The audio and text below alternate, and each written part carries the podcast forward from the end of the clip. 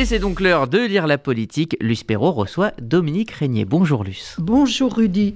Alors Dominique Régnier, vous êtes le directeur général de la Fondapol, c'est-à-dire la Fondation euh, pour l'innovation politique.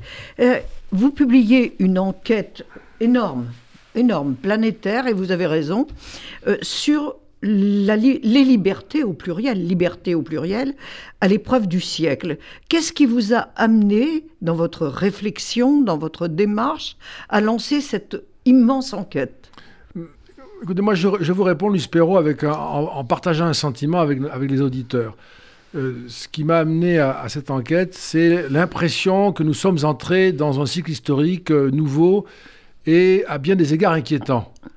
Et au fond, euh, euh, cette idée, elle est que euh, nous avons euh, passé un cycle qui a commencé avec l'effondrement des régimes totalitaires après 1945, pas de tous, mais on ne va pas faire le détail de cette histoire-là, en tout cas l'effondrement du régime nazi en 1945 et des fascismes, et qu'après on a vu se construire un monde plus démocratique, plus exigeant, et on a vu les démocraties peser beaucoup sur la manière dont le monde fonctionnait, et en particulier grâce aux États-Unis à leur rôle absolument euh, central, irremplaçable et précieux. Et les Nations Unies aussi, qui, Bien sûr, veillaient. Mais qui sont d'une émanation de tout cela. Voilà, absolument. La, des Nations, pensée par Wilson. Bref, un monde démocratique. L'Assemblée générale des Nations Unies, c'est une idée démocratique de la, de la diplomatie mondiale. Et puis depuis quelques 10, 15 ans, peut-être 20 ans, c'est pas très facile à dater, euh, le, le décor tourne. On voit autre chose, on voit des démocraties qui sont à la peine, au plan intérieur, avec euh, des crises profondes, répétées, parfois même stupéfiantes. Je pense au 6 janvier 2020, euh, avec l'attaque contre le, euh, le, à Washington contre le, Capitole, euh, cette scène inouïe qui, qui, reste dans nos mémoires et qui n'a pas, qui pas cessé en quelque sorte d'agiter le pays. Je pense aussi aux scènes de violence que l'on peut voir euh, en France de manière répétée, les agressions d'élus. Bah, l'arc de triomphe saccagé. L'arc de triomphe, merci Luspero. Je, je, je, ça, ça, vous laisse sans absolument. Je pense aussi, je ne le dis pas parce que je suis sur cette antenne, mais parce qu'on va euh, bientôt publier un travail là-dessus avec JC. Euh, je pense aussi à, la question de l'antisémitisme qui, euh, voilà, qui, prospère, qui prospère dans le monde démocratique. On a bien, des, au populisme au pluriel, on a bien des, des raisons on a bien des raisons de, de s'inquiéter au plan interne de nos sociétés et aussi au plan externe, parce que nous sommes désormais face à des puissances non démocratiques, la Chine, la Russie, l'Iran, la Turquie, qui sont euh, manifestement convaincus que le temps a changé, que le cycle démocratique s'épuise, et qui sont pressés de prendre la place des démocraties dans les organisations internationales, de refaire un monde plus à leurs mains, et, j'ajoute ça Luspero, pressés de voir s'éteindre les unes après les autres les démocraties, parce que ces démocraties, ce sont des expériences de liberté que les régimes autoritaires ne veulent plus voir, bien sûr, puisqu'elles inspirent leur propre peuple. Alors, est-ce qu'on il y a une contradiction dans, l'histoire justement de la conquête des démocraties. Elles ont réussi, elles se sont imposées, c'était le camp du bien. Et en 1989, l'apogée, si je puis dire, de, de, cette lutte du bien contre la guerre froide, les régimes autoritaires, c'est la chute du mur de Berlin. C'est le triomphe de la démocratie, de la liberté, et en même temps de ce que l'on on a pu appeler les droits de l'homme. On peut circuler librement d'un pays à l'autre, euh, la fin du rideau de fer. Et la gloire de la mondialisation en même temps. Est-ce que c'est pas là tout d'un coup que vous disiez 15 ans Est-ce que c'est pas tout d'un coup là que les choses ont commencé à se détraquer? Il n'y avait plus d'ennemis en face. Oui, oui, c'est On n'a pas vu venir la Chine. C'est une cause, bien sûr, vous avez raison, sans aucun doute. On ne l'a pas vu tout de suite, puisqu'on s'est réjoui, et à juste titre, bien sûr. de l'effondrement de ces tyrannies qui ont, euh, euh, qui ont tout raté. Hein, que ce soit la liberté, on le sait, l'économie, mais aussi euh, l'écologie, on ne le dit pas assez. Hein, ce sont des régimes qui étaient mhm. destructeurs de l'environnement. On a eu l'espoir tous que le monde faisait une marche vers euh, un, meilleur commun. C'était le discours de Gorbatchev. ça s'est quand même passé. Hein, l'humanité s'est enrichie. Euh, on, a moins de, même si ça revient un peu, hélas, là aujourd'hui, on a moins de personnes qui meurent de, la malnutrition ou de famine. Il y a beaucoup de progrès qui ont été accomplis. Il ne faut pas les oublier parce que sinon on fait un, tableau qui n'est pas juste de la situation. Mais clairement, euh, nous n'avons pas euh, euh, anticipé la réapparition de projets de puissance de projets impérialistes, euh, de projets menaçants, et la capacité, et ça c'est la grande découverte, la capacité de régimes autoritaires ou totalitaires à adopter complètement la globalisation, l'économie capitaliste, alors que ce n'était pas le cas de la Russie soviétique. Hein. Ah, pas du euh, tout. Donc là, on a des modèles. Il y a quelque chose qui a basculé. Absolument. On a un modèle. La Chine est un exemple pur de ce point de vue-là. On a un modèle parfaitement totalitaire qui excelle dans le capitalisme, qui excelle dans les biotech, dans la high-tech, dans l'IA, euh, dans les algorithmes.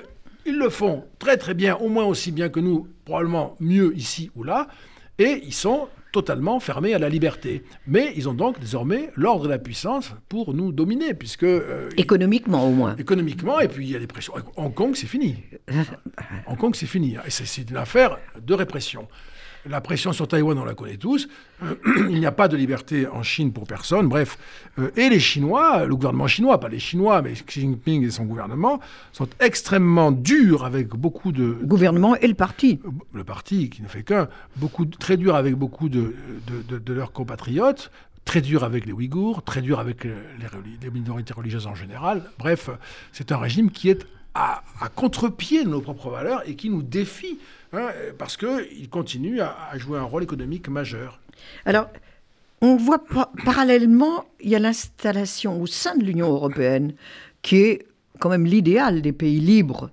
Euh, c'est ce qui a fait rêver les pays satellites de l'ex-Union soviétique euh, du temps de, de, la glaciation, comme on disait. Euh, et puis, dans les pays libres également, la montée d'extrême droite, la montée du populisme, qui déstabilise en même temps euh, les, les, démocraties. Euh, comment cela s'est-il produit? On a l'impression qu'on le découvre euh, maintenant seulement. Alors c'est un phénomène qui est de, grande ampleur, de longue durée, vous avez raison de, le signaler. on peut repérer... Les chiffres sont éloquents dans, dans votre étude. Oui, on peut repérer, disons, l'émergence euh, durable et non pas éphémère ou, enfiévrée, euh, passagère du populisme dans les démocraties. Euh, ça fait maintenant 30 ans quasiment hein, que c'est apparu et que c'est resté, parce que ça peut apparaître et disparaître, ça s'est déjà vu, que c'est apparu, que ça s'est propagé, que c'est resté, grosso modo.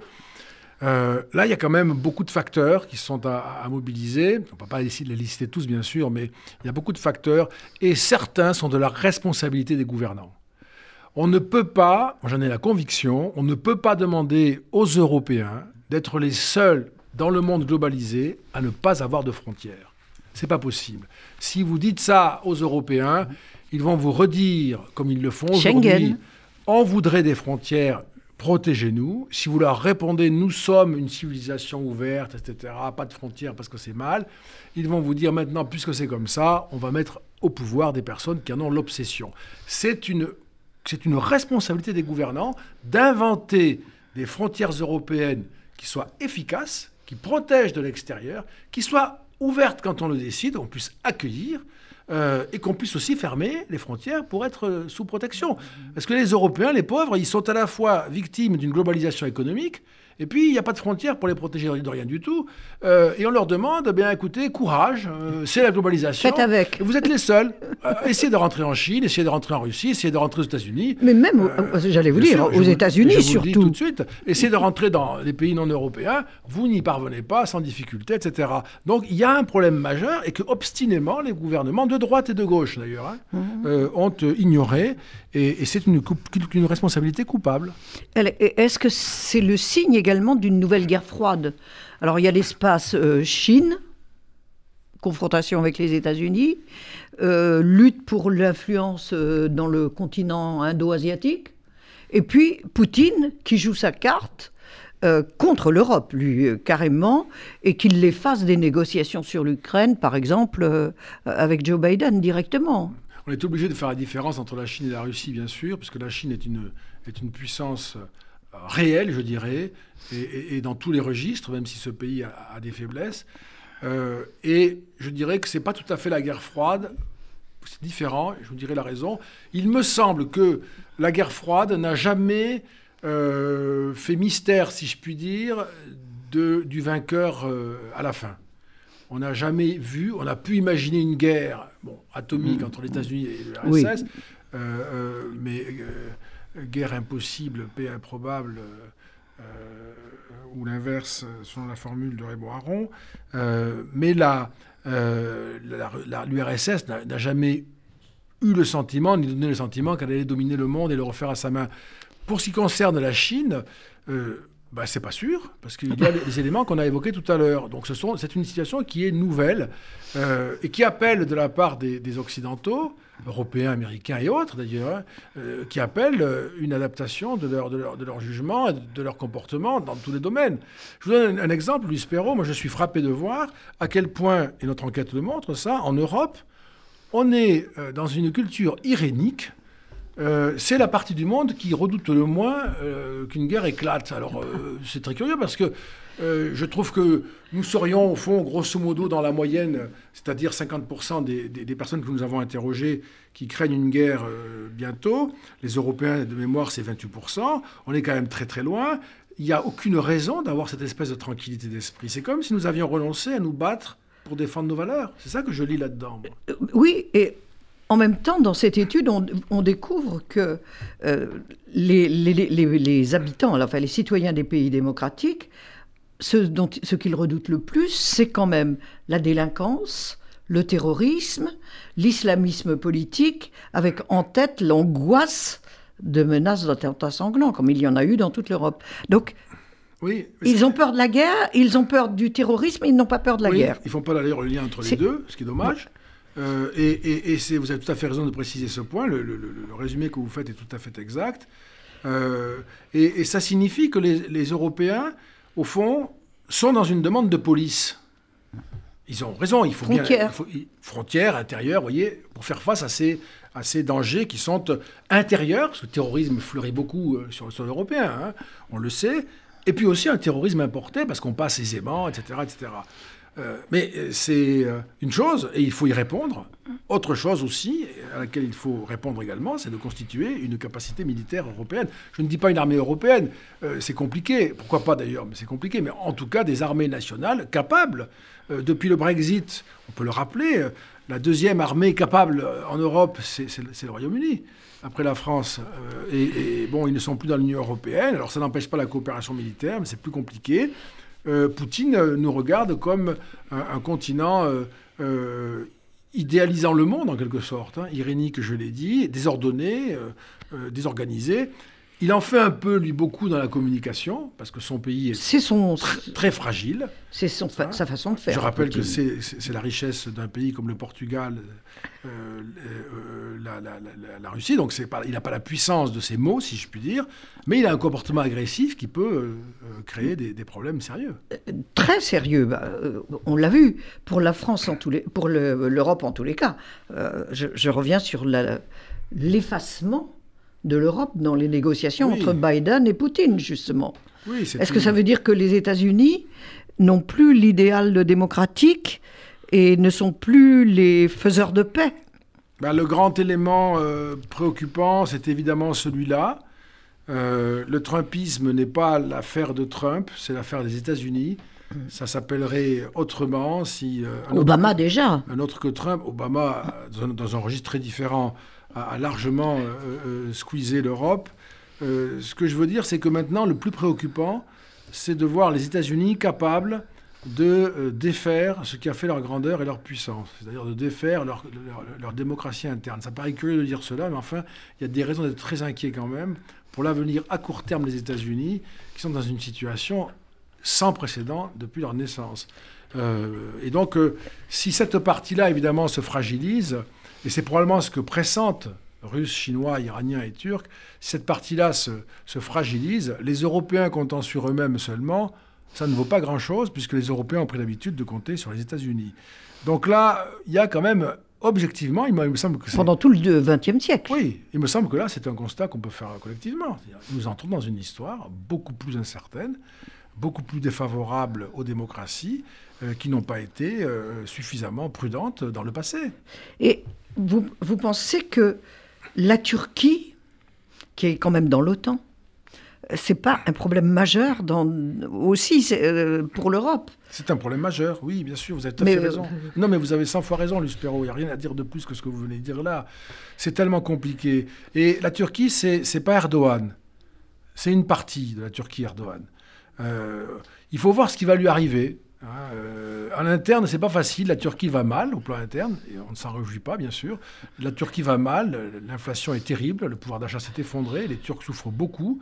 Euh, et donc peut-être que cela peut contraindre euh, Erdogan à, une politique beaucoup plus raisonnable.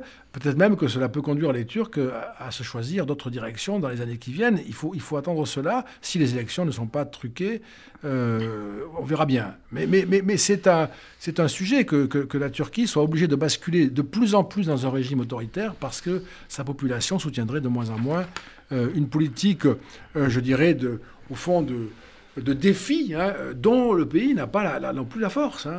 Et ce sont des, moi, ce qui m'intéresse, c'est de voir des pays qui se lancent comme ça dans des batailles dont il n'a pas la puissance, la Russie comme la Turquie, parce qu'ils sentent bien qu'en face, il n'y a personne. Il n'y a personne, c'est en train de se défaire.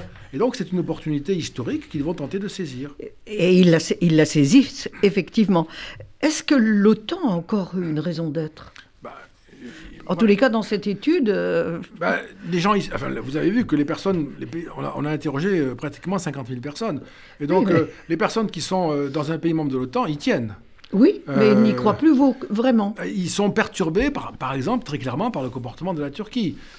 donc, ce que, ce que veulent probablement les, les, citoyens dans les démocraties qui sont membres de l'OTAN, c'est que l'OTAN persiste parce que c'est une façon de les protéger, sans parler de l'Europe de l'Est qui est vraiment attachée de manière euh, extraordinairement forte à l'OTAN. Presque viscérale. Viscérale, et c'était le mot que je recherchais, merci beaucoup, hein, c'est ça.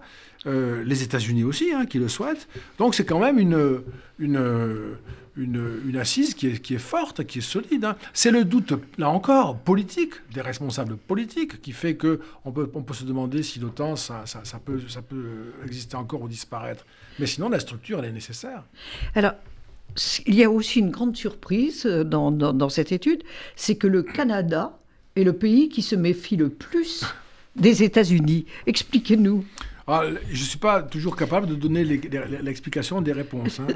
mais, c'est intéressant quand mais même. Oui, c'est très intéressant. Parce euh, ont des frontières communes. Ils ont des frontières communes. Les États-Unis. Une langue commune, presque. Si, si, si, une langue commune, vous avez raison. Les États-Unis ne ménagent pas du tout le Canada. Hein, euh, et, donc, euh, les, Canadiens ont été très surpris. Ils ont été traumatisés par, par, par la phase trumpiste. Euh, ils ne sont pas rassurés par l'évolution des États-Unis, j'en ai parlé. Ils ne sont pas rassurés par l'évolution du Parti républicain qui semble perdu. Et, ils ne sont pas, rassurés par l'évolution du Parti démocrate qui semble s'abandonner à une sorte d'extrême gauche euh, euh, inquiétante. Donc, ils ne sont pas rassurés par les conditions dans lesquelles Kaboul a été évacué, l'Afghanistan abandonné. C'est ce que j'allais vous dire. les images de Kaboul bah ont dû jouer énormément. Ils étaient impliqués quand même, comme d'autres là-bas. Ils, sont, ils ont été surpris, ils n'ont pas été informés, préparés, etc. Enfin, tout ça n'est pas, pas rassurant. On ne sait pas très bien ce que, ce que veulent les États-Unis, ce dont ils sont encore capables.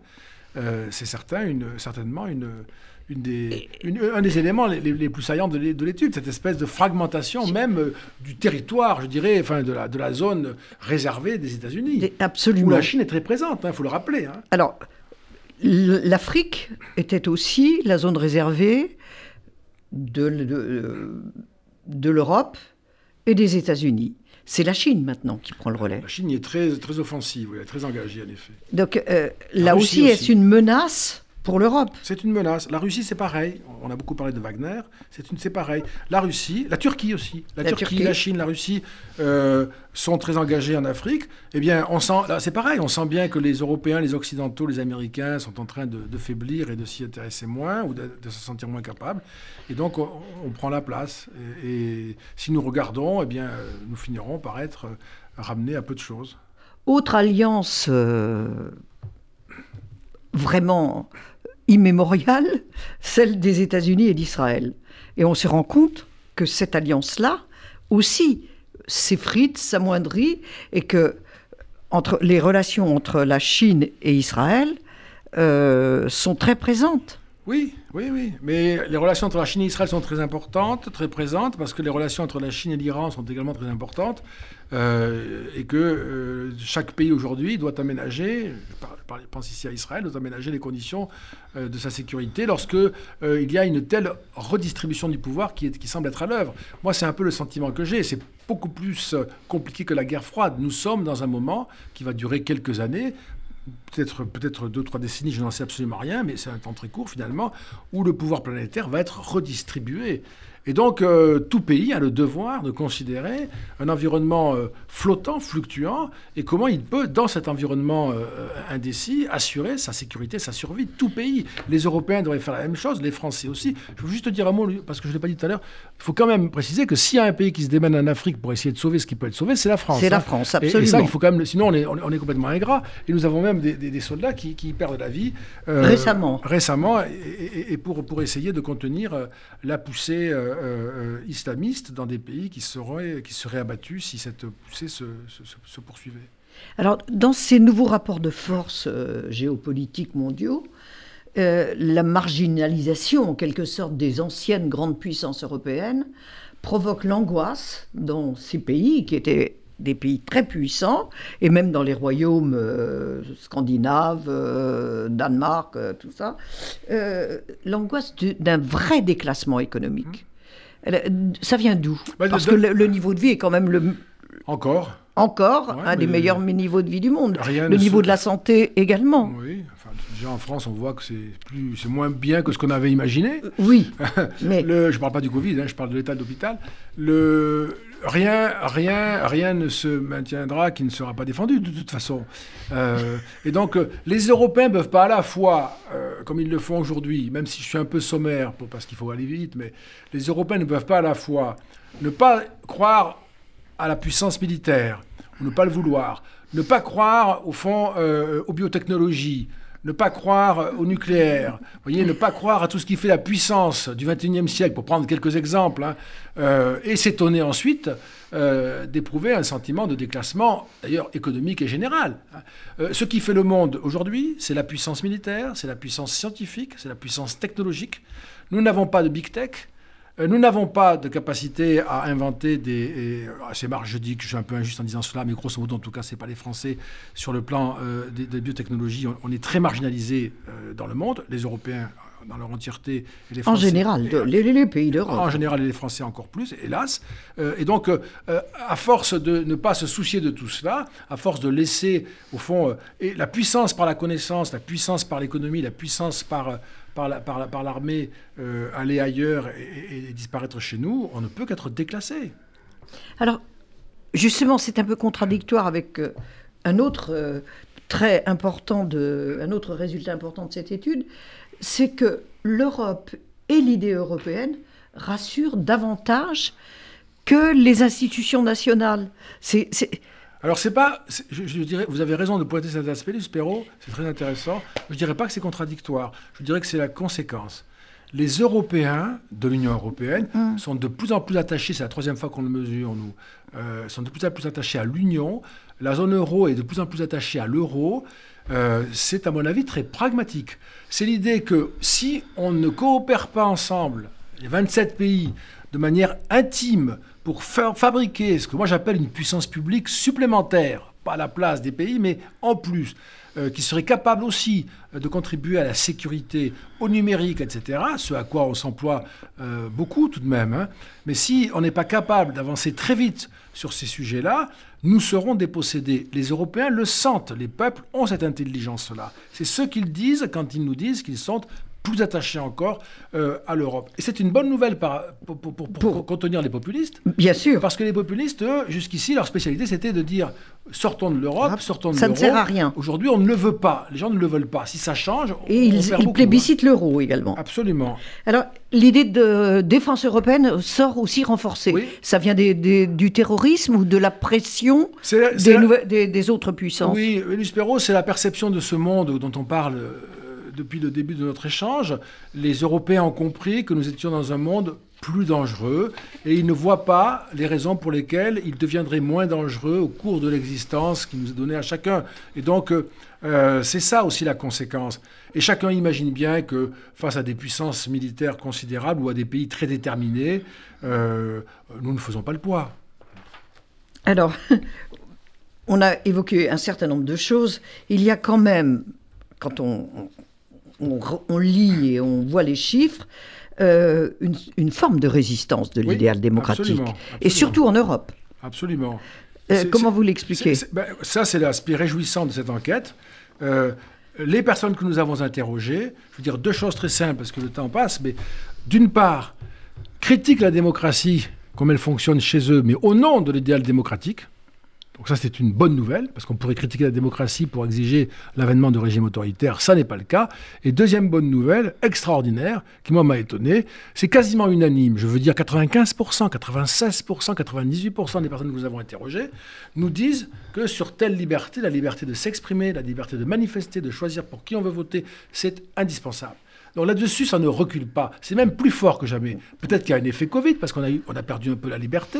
Peut-être qu'il y a un effet de compréhension de la fragilité du monde démocratique, pour les raisons qu'on a euh, évoquées ensemble. Mais c'est une affirmation extraordinairement rassérénante. Et, et, et unanime en Europe. Et unanime, et dans le monde d'ailleurs. Et j'espère que les élus vont sentir et partager cet attachement euh, forcené à, ce qui fait notre, notre, notre, notre civilisation, aux libertés. Justement, pour conclure, euh, Dominique Régnier, liberté au pluriel, c'est l'affaire urgente du siècle, c'est le titre que vous avez donné à cette étude. Comment, euh, nous sommes à la veille de présidentielle en France, il y a eu des élections en Allemagne au printemps dernier, comment percevez-vous le fait que ce soit les partis populistes qui s'emparent du thème des libertés? Parce que, alors je vous fais une réponse rapide, elle est sans doute sommaire, hein, mais ça me vient à l'esprit en vous écoutant, Perrault, parce que les partis populistes sont ceux qui mobilisent le plus la référence à la puissance. Et qu'il n'y aura pas de puissance si nous n'avons pas, il n'y aura pas de liberté, pardon, si nous n'avons pas, la, puissance. Il faut de la force pour être libre. Il ne faut pas compter sur les autres pour être libre. On ne vous rendra jamais libre, euh, ou c'est très difficile par bienveillance ou bonne volonté, en tout cas pas entre les nations. Et donc, euh, les populistes exhibent à leur manière, avec toutes les contradictions, les aspects absolument insupportables de leur discours, on ne va pas le développer là, bien sûr, mais ils exhibent sans cesse cette idée de la restauration de l'autorité, de l'État, de la puissance, etc. Là, il y a quelque chose qu'il faut que les autres candidats prennent à bras le corps, euh, euh, prennent en charge et, réalisent surtout. Alors, liberté au pluriel, l'épreuve du siècle, une enquête planétaire sur la démocratie dans 55 pays. C'est vraiment une énorme enquête, euh, tellement riche d'enseignements.